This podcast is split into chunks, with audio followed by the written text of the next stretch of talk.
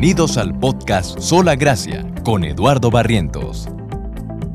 La Biblia es la palabra de Dios y entenderla es lo más importante en la vida de una persona. En este programa, Eduardo expondrá una porción de las Sagradas Escrituras y veremos cuál es su significado y la importancia que tiene para nuestras vidas. Lo invito a tomar una Biblia y acompañarnos.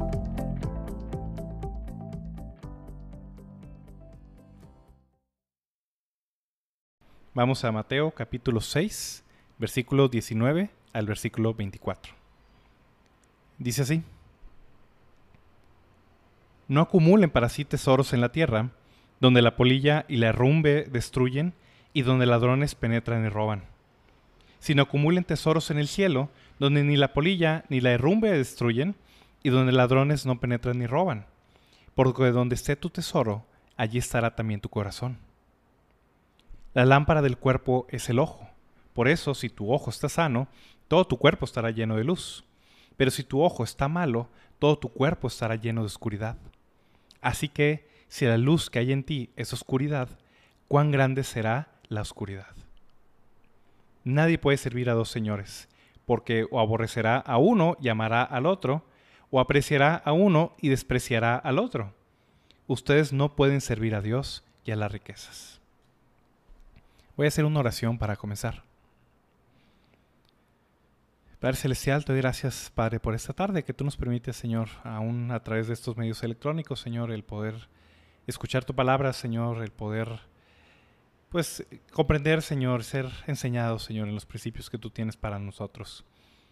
Yo te suplico, Padre, que esta tarde tú nos bendigas, Señor, con tu Espíritu Santo, que nos ayudes, Padre, a comprender lo que tú tienes para nosotros, Señor, y nos ayudes a recibirlo, Padre, como es en verdad la palabra de Dios que obra en nosotros los creyentes, Padre. Yo te suplico también, Padre, por tu Espíritu Santo, que me ayudes, Señor, para poder enseñar tu palabra de una manera correcta. Te lo suplico en el nombre de Jesús. Amén. Muy bien, como platicaba ahorita al, comienzo, estamos en Mateo capítulo 6 y vamos prácticamente más allá de la mitad, ya vamos empezando la última parte del Sermón del Monte. Ya a partir del capítulo 7 Jesús empieza a cerrar este mensaje, este sermón que él predica en este lugar montañoso. Y hemos visto varias cosas muy importantes, muy fundamentales y que tienen que ver o que tienen relación con todo lo que hacemos en nuestra vida. Si vamos, por ejemplo, al capítulo 5, Jesús comienza con las bienaventuranzas, empieza explicando, empieza describiendo cuál es la vida, cuáles son las características de aquellos que pertenecen al reino de los cielos o al reino de Dios. Jesús comienza con las bienaventuranzas, luego llama a sus discípulos, llama a sus seguidores a que sean la sal de la tierra y la luz del mundo, para que precisamente a través de su vida, de lo que esas personas hacen, puedan las demás personas ver lo que hacen y glorificar a nuestro Padre que está en los cielos. Posteriormente Jesús hace una exposición detallada acerca de la ley, de lo que los mandamientos, específicamente los diez mandamientos, involucran y conllevan, y nos muestra cuál es la verdadera justicia, cuál es la verdadera piedad. Al comienzo del capítulo 6, Jesús también nos muestra algunos temas prácticos acerca de las ofrendas, acerca de la oración, acerca del ayuno, Vimos una exposición detallada del Padre Nuestro, donde Jesús a través de esa oración está enseñando a sus discípulos eh, cómo deben orar, cuál es la manera en la que ellos deben acercarse a Dios. si todo esto que hemos visto en, semanas anteriores son asuntos prácticos, son asuntos que uno tiene que aplicar en la vida cotidiana. Otro asunto también muy fundamental y que Jesús dedica esta segunda mitad del capítulo 6 es el asunto de las riquezas o de los bienes materiales. Jesús primero, en, los, esos versículos del 19 hasta el 24, Jesús enseña a sus discípulos primero unos principios fundamentales acerca de cómo debemos de ver las riquezas, de cómo debemos ver el dinero, qué es lo más importante para nuestra vida. Y más adelante, de los versículos 25 hasta el versículo 34, hasta el final del capítulo, Jesús aplica a través de varias enseñanzas prácticas, a través de varios preceptos prácticos, cómo es que esos principios acerca del dinero y de las posesiones materiales se viven en el día al día. Eso lo vamos a ver, si Dios lo permite, la siguiente semana. Hoy vamos a ver los primeros versículos, del versículo 19 hasta el versículo 24.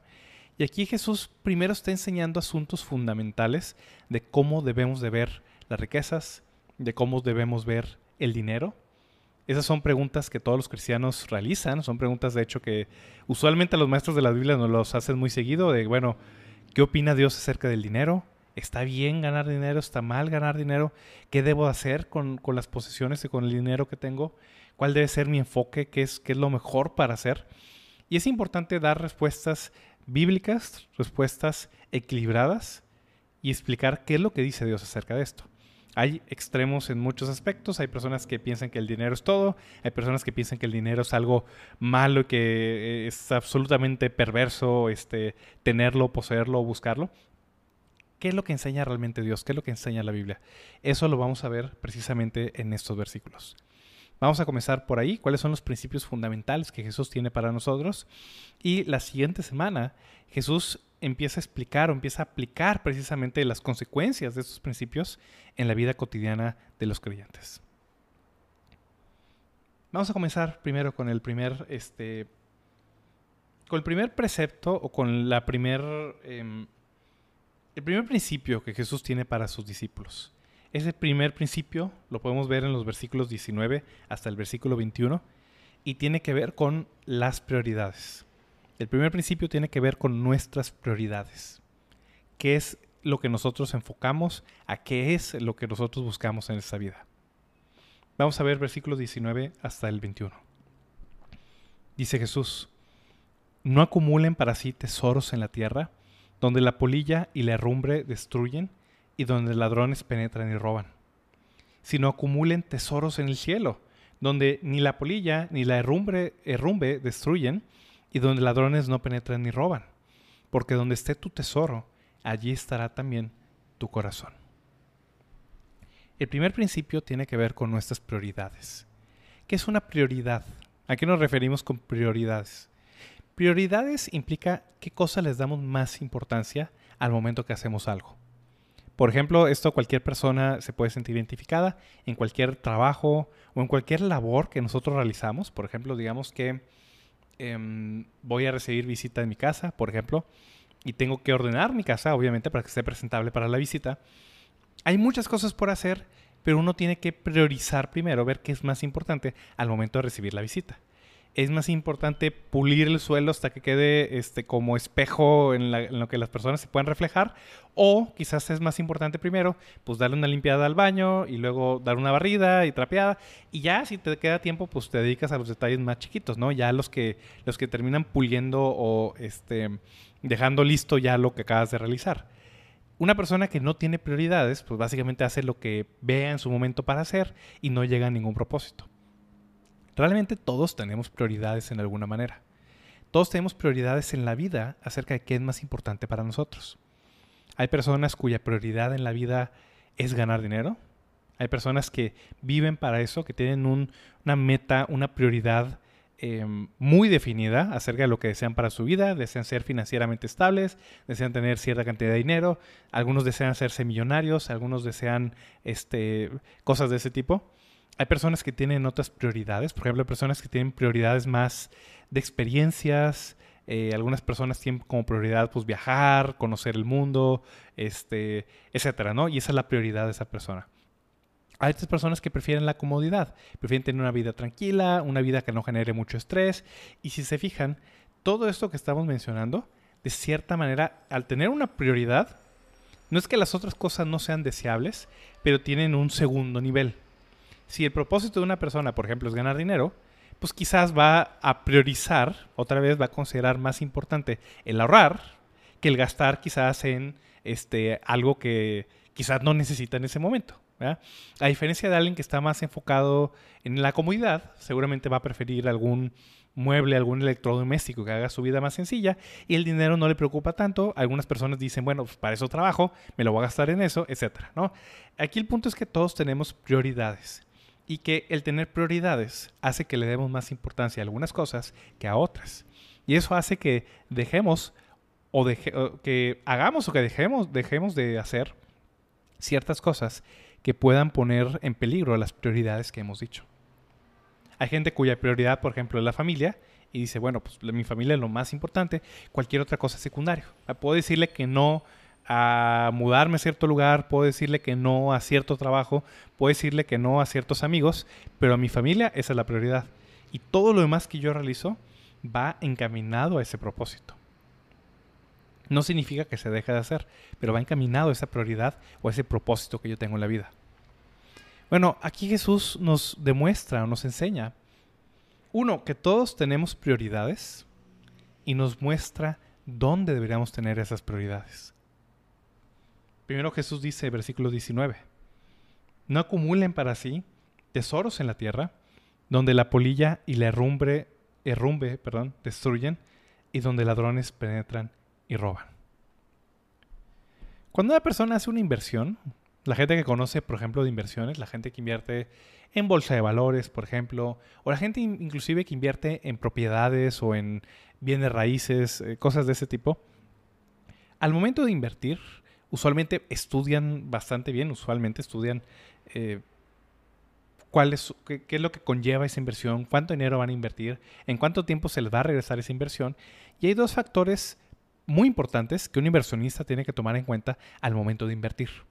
Si yo voy a invertir en la bolsa de valores, por ejemplo, y voy a invertir en acciones, en comprar acciones de empresas específicas, por ejemplo, tengo que tomar en cuenta dos factores muy importantes. Uno, tengo que tomar en cuenta el potencial de crecimiento que tiene esa empresa a la que yo estoy invirtiéndole. Y dos, también tengo que tomar en cuenta el posible riesgo que esa empresa puede conllevar.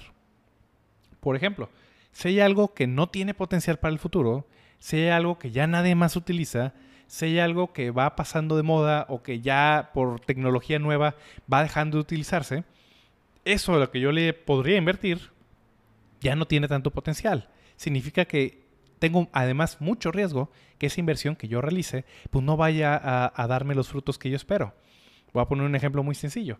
Ahorita nadie está invirtiendo en Blockbuster. A los que recuerdan, este, cuando la gente rentaba películas físicas e iban a la tienda y rentaban el, el, DVD o el VHS en su momento para ver cierta película y tenían que regresarlo, ese modelo de realizar negocios ya dejó de existir, ya no existe. Ya nadie invierte en esas cosas. Ya hoy en día la gente pues tiene Netflix o tiene alguna otra eh, plataforma donde puede ver alguna película, puede ver este eh, algún programa que le interese y ya no tienen que ir a la tienda a rentar este, el DVD o el VHS del programa que desean ver. Rentar en Blockbuster sería una gran tontería. Es algo que nadie va a volver a realizar. Otro ejemplo este, sencillo. Es como si yo quisiera, digamos que yo quiero invertir en una compañía de telégrafo el telégrafo tiene muchos años que ya no se utiliza. Probablemente ya ni el teléfono fijo lo utilizamos, ya utilizamos el teléfono celular y ya las comunicaciones son digitales y son por internet. Ya lo, lo, que hay que invertir hoy en día, pues probablemente sea Zoom ahora con, con la pandemia o alguna compañía de videoconferencias. Invertir en telégrafo ya no es algo que tenga potencial que me vaya a dar algún retorno y además, ¿quién utiliza eso hoy en día? Puede sonar tonto, así como suena alguien tonto invirtiendo en telégrafos o invirtiendo en blockbuster o invirtiendo en cosas que ya están pasando y que ya no tienen futuro este, en el mundo actual. Lo mismo dice Jesús, o Jesús nos da la misma perspectiva acerca de la futilidad, o sea, de lo inútil que es invertir en algo que no va a perdurar. Todo lo que nosotros invertimos para este mundo, todo lo material, todo lo que tenga que ver con esta vida, eventualmente va a dejar de existir. No tiene potencial para la eternidad. Y además el riesgo seguro, más que riesgo, es algo seguro, es que nada de eso va a beneficiar para la vida eterna. Otra vez, suena tonto que alguien invierta en telégrafos y suena tonto que alguien invierta este, en compañías como Blockbuster. Y sin embargo, muchas personas dedican su vida a algo que finalmente para la eternidad no les va a servir de nada. Jesús le dice a sus discípulos, versículo 19, no acumulen para sí tesoros en la tierra. Aquí no está hablando meramente de tener dinero o de tener ahorros, no, no se trata de eso. Jesús no está en contra este, de, tener eh, un colchón eh, de ahorros o, o algo por el estilo. Aquí está hablando de esa ansiedad, de esa prioridad donde todo lo que yo realizo en mi vida es tratar de acumular cosas para mí. Acumular. Algunos que han visto, por ejemplo, las películas eh, del Señor de los Anillos o de El Hobbit, por ejemplo, recuerdan a los dragones que el dragón siempre que consigue algo de oro, va y lo acumula y lo va echando y lo va echando y lo va echando y el dragón este, es muy celoso de ese oro que, que acaba de acumular. Bueno, hay personas que obviamente no es que tienen una bóveda como, como la caricatura de Rico MacPato, no es como que tienen una alberca o una piscina donde echarse y que tiene puras monedas, pero hay personas cuyo único deseo en esta vida es ver qué pueden materialmente sacar de ella. Lo que Jesús está diciendo no es, no es meramente que eso esté mal, adicionalmente es algo insensato en todos los aspectos. Todo lo que logremos, todo lo que hagamos materialmente en este mundo, aquí se va a quedar. Sean casas, sean bienes, sean propiedades, sean empresas, sean este, acciones, sea lo que sea. Todo lo que tenemos para este mundo, aquí se va a quedar. Y además hay varias cosas que tenemos que tomar en cuenta. Jesús dice, no acumulen para sí tesoros en la tierra. Dice, donde la polilla y la herrumbe, o el hollín, dice otra versión como la Reina Valera, el herrumbre o el hollín se refiere al óxido, no acumulen tesoros en la tierra, donde la polilla y el óxido destruyen o corrompen y donde ladrones penetran y roban. ¿Qué está diciendo Jesús? Las cosas de esta vida, aún las mejores, no tienen potencial para la eternidad, lo que platicamos acerca del futuro, de no van a redituar el tiempo que uno le dedica y adicionalmente tienen un riesgo grandísimo.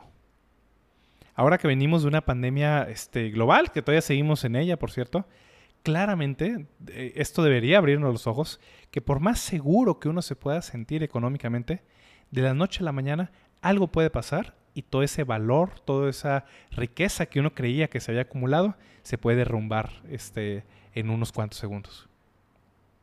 Antes de la pandemia, eh, la bolsa de valores de los Estados Unidos, por ejemplo, cada semana cerraban récords a la alza donde las acciones valían más y más y más y más en todos los aspectos y la gente invertía y eh, había muy buena ganancia en todos los aspectos. Llegó la pandemia, todo eso se derrumbó. Hoy en día tenemos negocios cerrados, personas que se quedaron sin empleo, este, personas inclusive que su patrimonio pues lo perdieron en esa crisis económica. Y la triste realidad es que así es este mundo. una persona puede pensar que está segura, una persona puede creer que a él no le va a pasar nada. Aún la gente que invirtió en dólares, aparentemente el dólar va a empezar una inflación grandísima donde el dólar va a terminar devaluándose porque imprimieron un montón de billetes ahora en la pandemia. Ni a las cosas más seguras que nosotros consideramos estables en esta vida, como el dólar, por ejemplo, son realmente seguros. Jesús dice, ¿para qué quieren invertir en eso? ¿Para qué, no, no tanto que no inviertan en eso, sino para qué hacen la prioridad de su vida el estar dedicado a ganar riquezas en este mundo. en ese entonces, en la época de Jesús, ¿qué era lo más valioso que podían tener las personas? Ya sea metales preciosos, metales de algún tipo, este, eh, objetos, o vestimenta, por ejemplo. La ropa era cara, relativamente hablando, en la época de Jesús. Pero la ropa se la come la polilla, los metales se oxidan, y los metales que no se oxidan, te los pueden robar, independientemente de, de lo que tengas. No hay cosa en este mundo que no esté sujeta a algún tipo de deterioro o de riesgo o de robo. Todo está sujeto a, las consecuencias de vivir en este mundo caído.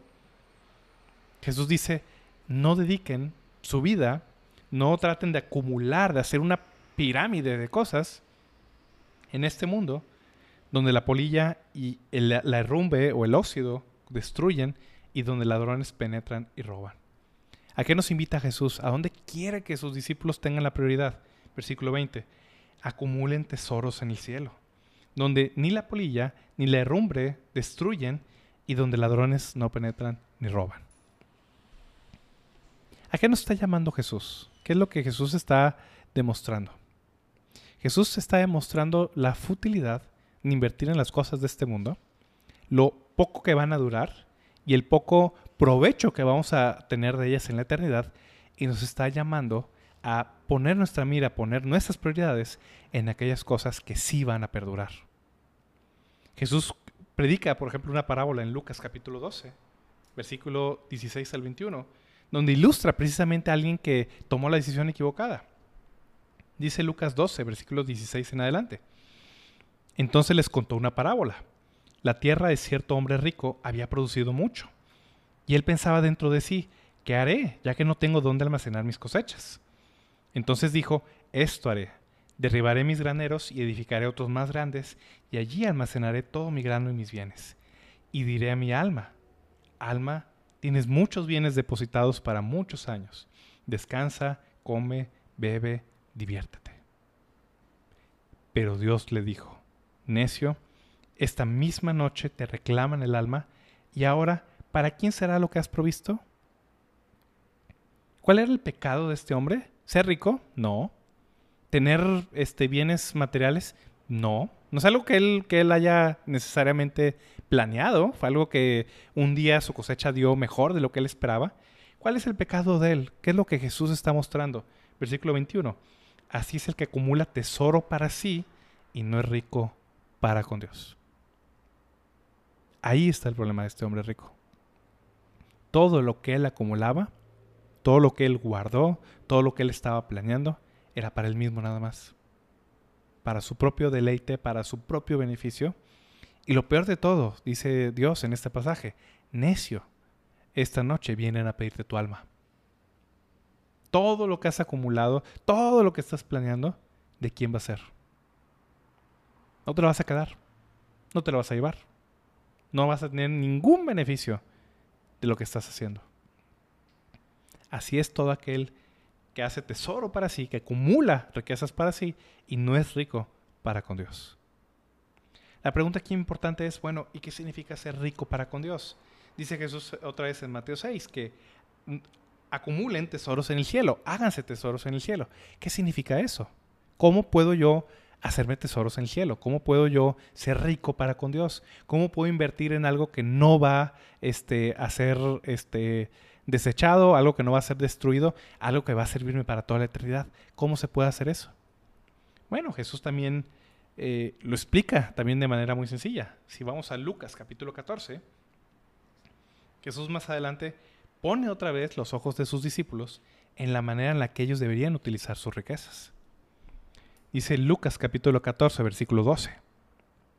Jesús dijo también al que lo había convidado, Cuando ofrezcas una comida o una cena, no llames a tus amigos, ni a tus hermanos, ni a tus parientes, ni a tus vecinos ricos.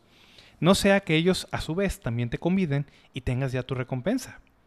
Antes bien, cuando ofrezcas un banquete, llama a pobres, mancos, cojos, ciegos, y serás bienaventurado, ya que ellos no tienen eh, para recompensarte, pero tú serás recompensado en la resurrección de los justos. ¿Las riquezas son malas? No, no, tienen nada de malo. De hecho, pueden ser muy buenas utilizadas de la manera correcta. ¿Qué es lo que Jesús enseña a sus discípulos? Jesús dice a sus discípulos, no acumulen para ustedes, no se llenen, o sea, no busquen en la prioridad de su vida el llenarse de esos tesoros. Vean una manera en la que puedan invertir para la eternidad, para el cielo. Aquí Jesús explica una manera muy sencilla. Le dice a la persona que lo convidó, cuando ofrezcas comida, o sea, cuando tengas abundancia, Dice, no llames a tus amigos, a tus hermanos, a tus parientes, a tus vecinos ricos, no sea que a su vez ellos también te convides y tengas ya tu recompensa. Obviamente esto no se refiere a que no hagamos bien a nuestra familia, que no invitemos amigos y eh, eso no es a lo que se refiere Jesús. Aquí lo que Jesús se refiere es, si mi prioridad es ver yo qué saco de esta vida, obviamente va a hacer sentido que yo quiera quedar bien con la gente que me pueda a mí beneficiar si yo le doy algo a cambio. Al contrario, si mi tesoro no está aquí, si mi tesoro está en el cielo, voy a hacer cosas en esta vida que no necesariamente hacen sentido de manera económica. ¿Qué cosa no hace sentido de manera económica? Darle algo, ser generoso, ser bondadoso con aquellas personas que no tienen nada para regresarme.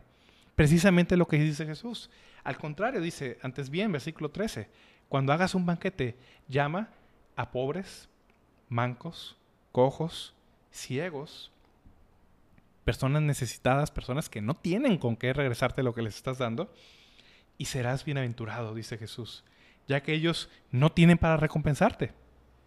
Económicamente no hace sentido gastar tu dinero en alguien que no tiene nada para darte. Pero dice Jesús, tú serás recompensado en la resurrección de los justos. al otorgar, al repartir precisamente esas riquezas de una manera generosa, dice Jesús, tú estás invirtiendo, estás ganando un tesoro para ti en el cielo. Te será recompensado en la resurrección de los justos. Lo mismo le enseña el apóstol Pablo a Timoteo. Si vamos a 1 Timoteo, capítulo 6, versículos 17 al 19, Pablo le dice a Timoteo, a los ricos en este mundo, a las personas que tienen bienes materiales, enséñales que no sean altaneros, ni pongan sus esperanzas en la incertidumbre de las riquezas. Otra vez, las riquezas son inciertas, hay peligro, nunca sabe uno cuándo van a irse. No pongan su esperanza en la incertidumbre de las riquezas, sino en Dios, el cual nos da abundantemente todas las cosas para que las disfrutemos. No está mal tener dinero, el dinero no tiene nada de malo, es Dios quien lo otorga. Pero ¿para qué lo está otorgando? Versículo 18.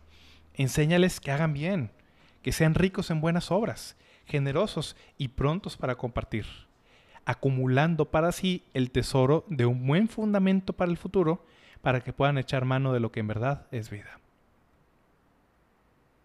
Para eso son las riquezas, dice el apóstol Pablo. Sí, hay que agradecer por ellas. Es Dios quien las otorga, no tiene nada de malo. La manera en la que las utilizamos, eso es lo que señala dónde está nuestro corazón. Aquí el apóstol Pablo está enseñándole a Timoteo, diles a los ricos, a las personas que tienen eh, bienes materiales, que hagan bien, que sean ricos en buenas obras, generosos, prontos para compartir, y haciendo eso, dice que van a acumular para sí un tesoro de buen fundamento para el futuro. Otra vez, una inversión que jamás va a ser quitada. Una inversión para la eternidad. Eso es hacer tesoros en el cielo. Hacer tesoros en el cielo es cuando utilizamos nuestros bienes o riqueza material que tenemos en este mundo y la utilizamos en servicio de los demás. Eso es hacer tesoros en el cielo. ¿Qué demuestra eso? Vamos otra vez a Mateo 6, versículo 21. Porque donde esté tu tesoro, donde esté tu prioridad, en lo que vives tú, allí estará también tu corazón. El corazón no puede dividirse en varias prioridades. El corazón necesita una prioridad. Y es justo lo que Jesús va a mencionar más adelante. Donde está nuestra prioridad, para qué vivimos en esta vida, demuestra dónde está nuestro corazón realmente. Decir es muy fácil. realmente en las prioridades que tenemos es donde se demuestra dónde realmente está el corazón que decimos tener. O dónde decimos que está nuestro corazón. Ese es el primer principio que Jesús enseña dónde están nuestras prioridades. El segundo principio está un poco quizás complejo a primera vista, pero el segundo principio tiene que ver con nuestros deseos. No solo nuestras prioridades, Jesús primero menciona el corazón, después más adelante Jesús menciona el ojo o los ojos. Tiene que ver con dónde están nuestros deseos, qué es lo que buscamos, qué es lo que queremos para nosotros. Versículo 22 y 23. La lámpara del cuerpo es el ojo. Por eso, si tu ojo está sano, todo tu cuerpo estará lleno de luz. Pero si tu ojo está malo, todo tu cuerpo estará lleno de oscuridad. Así que si la luz, que, la luz hay en ti es oscuridad, cuán grande será la oscuridad. Hay algunas personas que leen este pasaje y suena algo raro, suena, suena un poco curioso. La lámpara del cuerpo es el ojo. Y si el ojo está sano, todo el cuerpo estará lleno de luz. ¿A qué se refiere con eso? Ah, si uno lee estos versículos, pues puede pensar, bueno, ¿a qué se refiere con que la lámpara del cuerpo es el ojo? ¿A qué, quiere dar a entender? Aquí estamos viendo que está, este pasaje está específicamente en esta sección donde Jesús menciona acerca de los bienes materiales y acerca de las prioridades que tenemos en nuestro corazón. En la Biblia, el ojo es la imagen que utiliza Dios para describir nuestros deseos, el ojo simboliza lo que nosotros deseamos, lo que nosotros queremos, lo que nosotros anhelamos, lo que nosotros codiciamos. A eso se refiere con el ojo. Si vamos a Proverbios, por ejemplo, Proverbios 27. Proverbios capítulo 27, versículo 20. Dice el libro de Proverbios, el Seol y el Abadón nunca se sacian, tampoco se sacian los ojos del hombre. Eh, no está hablando meramente que el ojo nunca se cansa de recibir luz y de ver. Está mencionando que así como el Seol y el Abadón, o sea, el infierno, la tumba, nunca se sacian, nunca se llenan. La gente se muere todos los días y sigue muriéndose y nunca se van a llenar.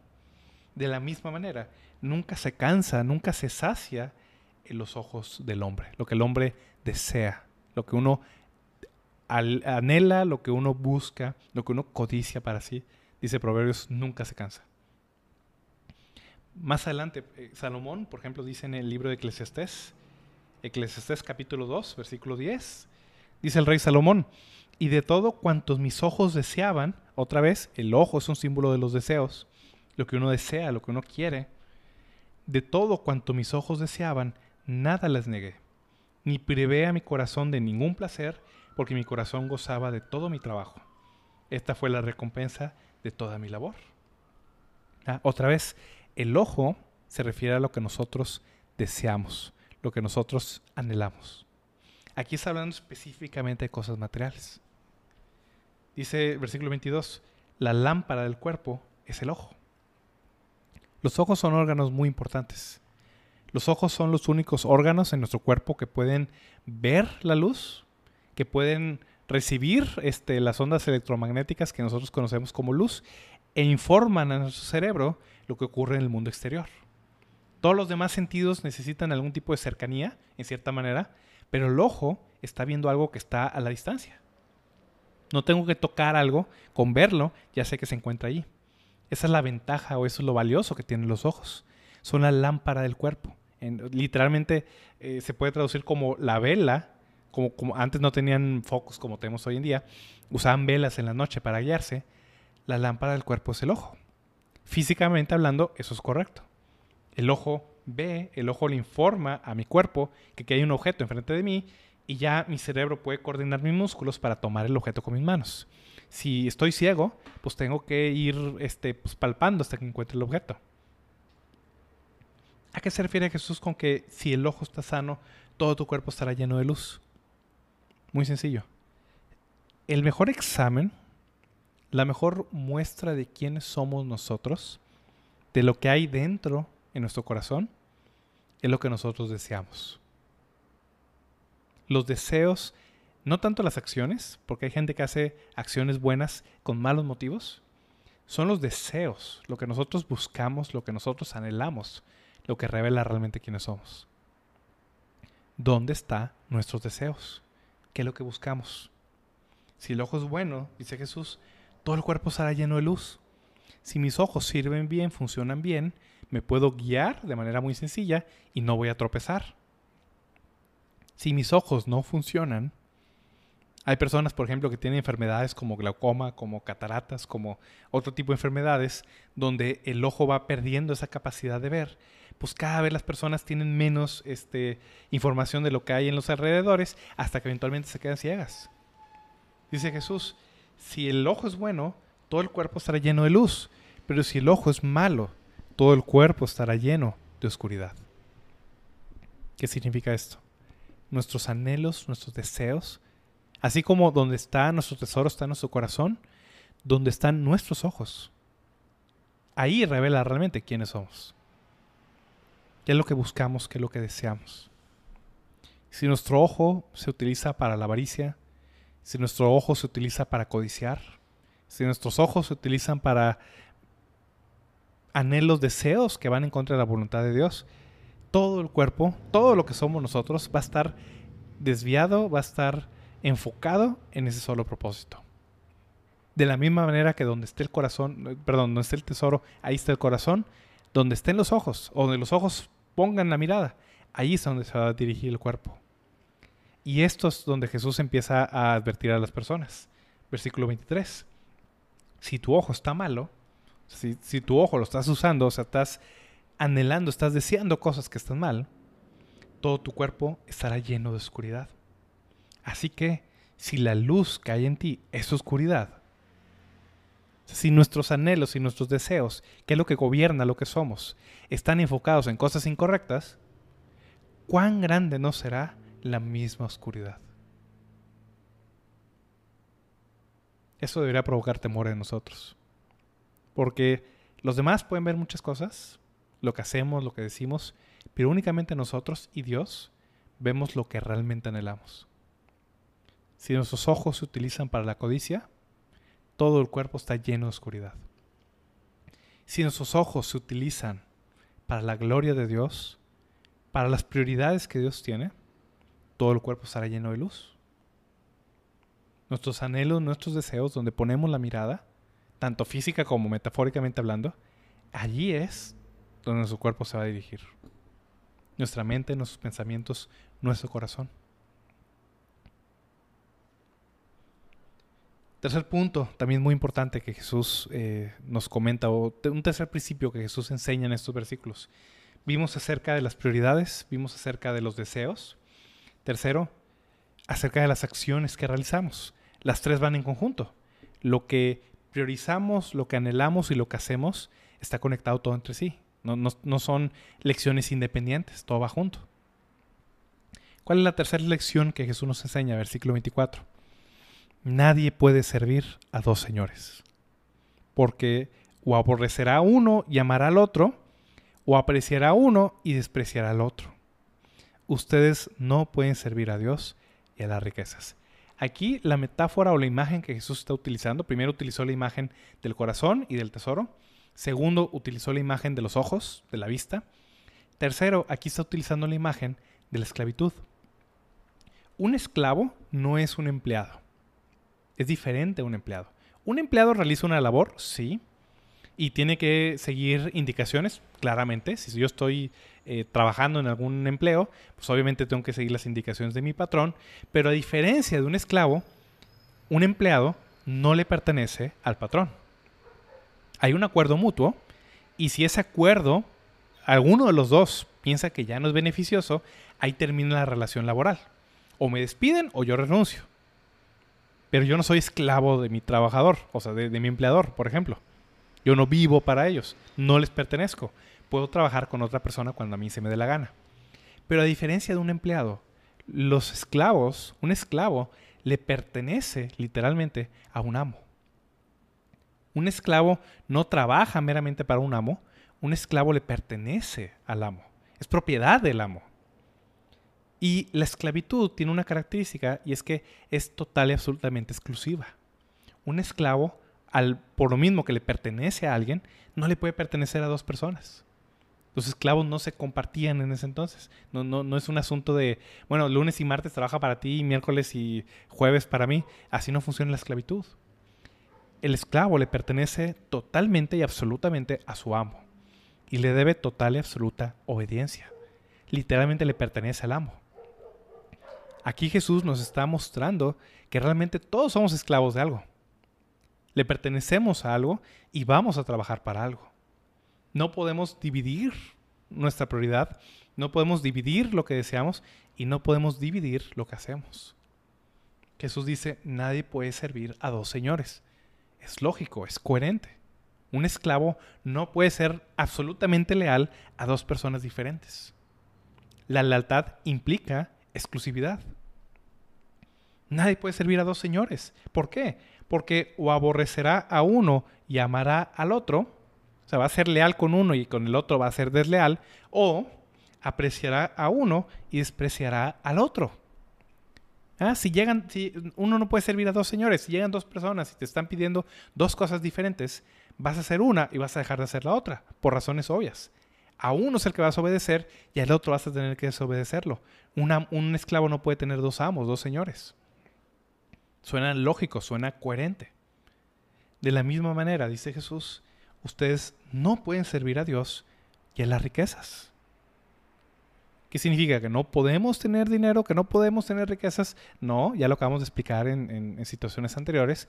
Aquí está hablando de lealtad, está hablando de servicio.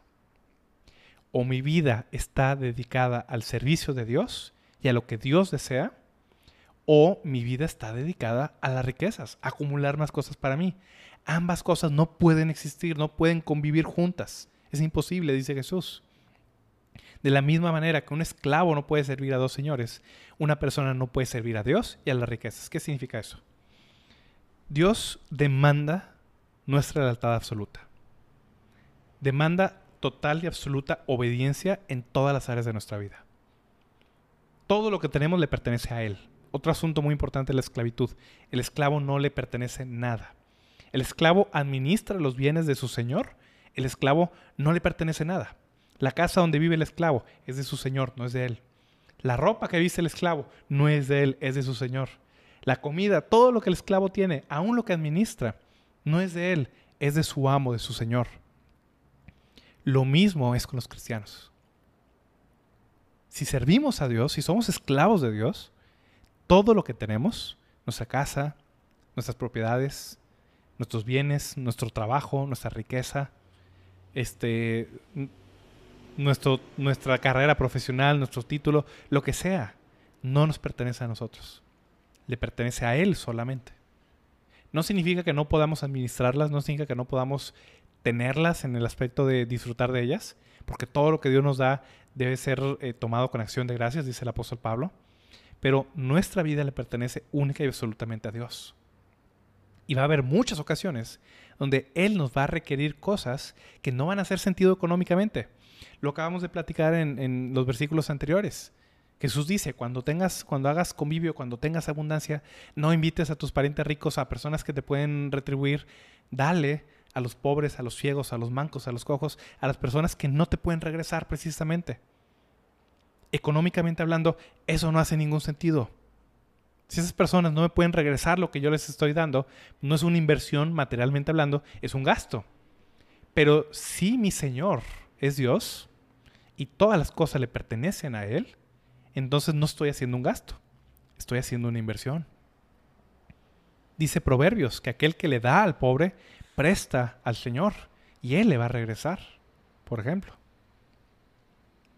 Nada más puedo servir a un Señor.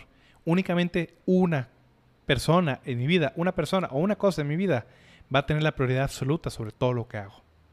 O es Dios, o las riquezas, o cualquier otra cosa, pero no pueden ser varias. ¿Esto qué implica? ¿Qué involucra para nosotros? Como ya vimos, el dinero no tiene nada de malo. Tener posesiones no tiene nada de malo. El cómo las utilizamos, ahí es donde está el meollo del asunto. Jesús nos está mostrando primero lo inútil que es acumular cosas en este mundo donde se van a perder eventualmente. Dos, lo peligroso precisamente que es poner los ojos en aquello que va en contra o que se dedica a la codicia, que todo el cuerpo se va a llenar de oscuridad.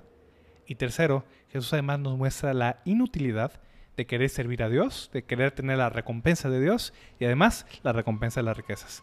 No se puede tener ambas.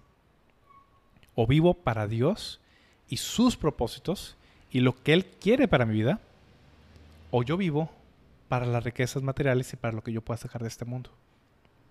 Son excluyentes ambas. Son mutuamente excluyentes. Así que, hermanos, hermanas, las personas que me están escuchando, tú tienes que tomar una decisión. ¿A quién vas a servir hoy? ¿A qué vas a dedicar tu vida? ¿Cuál es tu prioridad? ¿Cuál va a ser tu deseo? ¿A, dónde se van a fijar tus ojos? ¿Y para quién vas a vivir? Todos servimos a alguien. No hay nadie realmente libre. O somos esclavos, siervos de Dios, o somos esclavos del mundo, somos esclavos de las riquezas, o somos esclavos de cualquier otra cosa de, este, de esta vida. Pero únicamente se puede tener un amo. Nada más. Si deseamos servir a Dios, significa que todo lo que tenemos, nuestro tiempo, nuestro dinero, nuestras propiedades, nuestros bienes, nuestra carrera, nuestros conocimientos, nuestras relaciones, van enfocadas precisamente a su gloria y su servicio. Es excluyente, es totalmente... Eh, eh, no puede convivir esa lealtad absoluta a Dios con lealtad hacia cualquier otra cosa que tengamos. Que Dios nos ayude que nuestra prioridad, que nuestros deseos, que nuestra actividad esté enfocada en su servicio. Eso es lo que eventualmente va a traer mucho mayores recompensas. Este amo da mucho mejores recompensas que lo que cualquier otro amo de este mundo puede ofrecernos. Esos son los principios fundamentales que Jesús nos enseña. Voy a hacer una oración para finalizar. Padre Celestial, Señor, pues doy gracias, Padre, por tu enseñanza, Señor. Doy gracias, Padre, por tu palabra, Señor, por todo lo que tú nos enseñas en ella, Señor. Y como decía, Señor, el rey David, Señor, también te pido, Señor, por mí, Señor, por todas las personas que están escuchando este mensaje, Señor, que examines, Señor, nuestro corazón, Señor, que pruebes y conozcas nuestros pensamientos, Señor, y que veas, Padre, si hay en mi camino de perversidad y que me guíes en el camino eterno, Padre. Somos humanos, Padre, y yo sé que parte de nuestra naturaleza caída, Señor, se inclina, Señor, a la codicia, Señor, a, la avaricia, Señor, a pues, buscar cualquier otra fuente de seguridad o de confianza que no eres tú, Señor.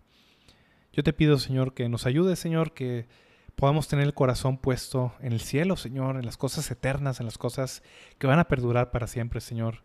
Que nuestros ojos vean hacia adelante, que vean lo bueno, Señor, que estén enfocados en tu camino, Señor, y que de todo corazón, Padre, nuestra lealtad, nuestra devoción sean a ti, Señor, y a nadie más. Te pido, Señor, que estas lecciones pues se graben, Señor, de manera eh, permanente en nuestro corazón. Te lo suplico, Padre, en el nombre de tu amado Jesús. Amén.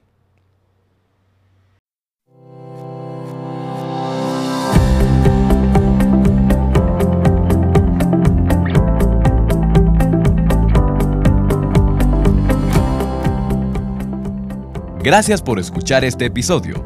El objetivo de Sola Gracia es ayudar a la iglesia hispanoamericana con enseñanza bíblica de calidad, que sea fiel a la palabra de Dios y a la sana doctrina. Si este programa te fue de bendición, puedes compartirlo a tus amigos, familiares o compañeros de trabajo a través de WhatsApp, Twitter o Facebook. Que Dios los bendiga.